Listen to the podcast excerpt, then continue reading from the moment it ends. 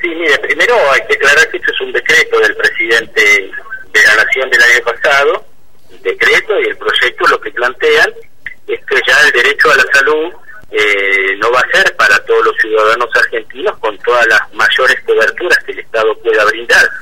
Y como está además garantizado por la Constitución y por los acuerdos internacionales, sino que plantea una cobertura mínima. Y esa cobertura mínima la va a empezar a definir eh, una agencia. Y lo que para nosotros implica claramente es una algo que va a afectar la salud, de, sobre todo de los sectores más vulnerables, los que no tienen hoy acceso o posibilidades a una medicina prepaga, a una obra eh, social, ya sea de trabajadores, ya sea una obra social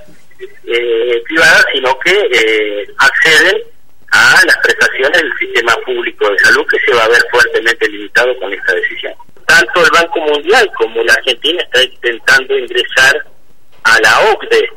que van imponiendo este tipo de, condiciones. Eh, y son condiciones que en definitiva terminan privatizando el, el derecho a la salud, cercenando el espacio público. Pero además, por supuesto, que nosotros vamos a rechazar que la provincia diera, primero porque sería quitarle derecho a los negrinos en el acceso a la salud pública, Segundo, porque además los recursos no claros. Por ejemplo, toma los recursos del APE. El APE es un fondo solidario y se toma de las distintas obras sociales, justamente cuando las obras sociales más pequeñas no pueden dar cobertura a algunas eh, situaciones o patologías eh, muy caras. Pero además no está claro cómo eso se va a redistribuir en los sistemas de salud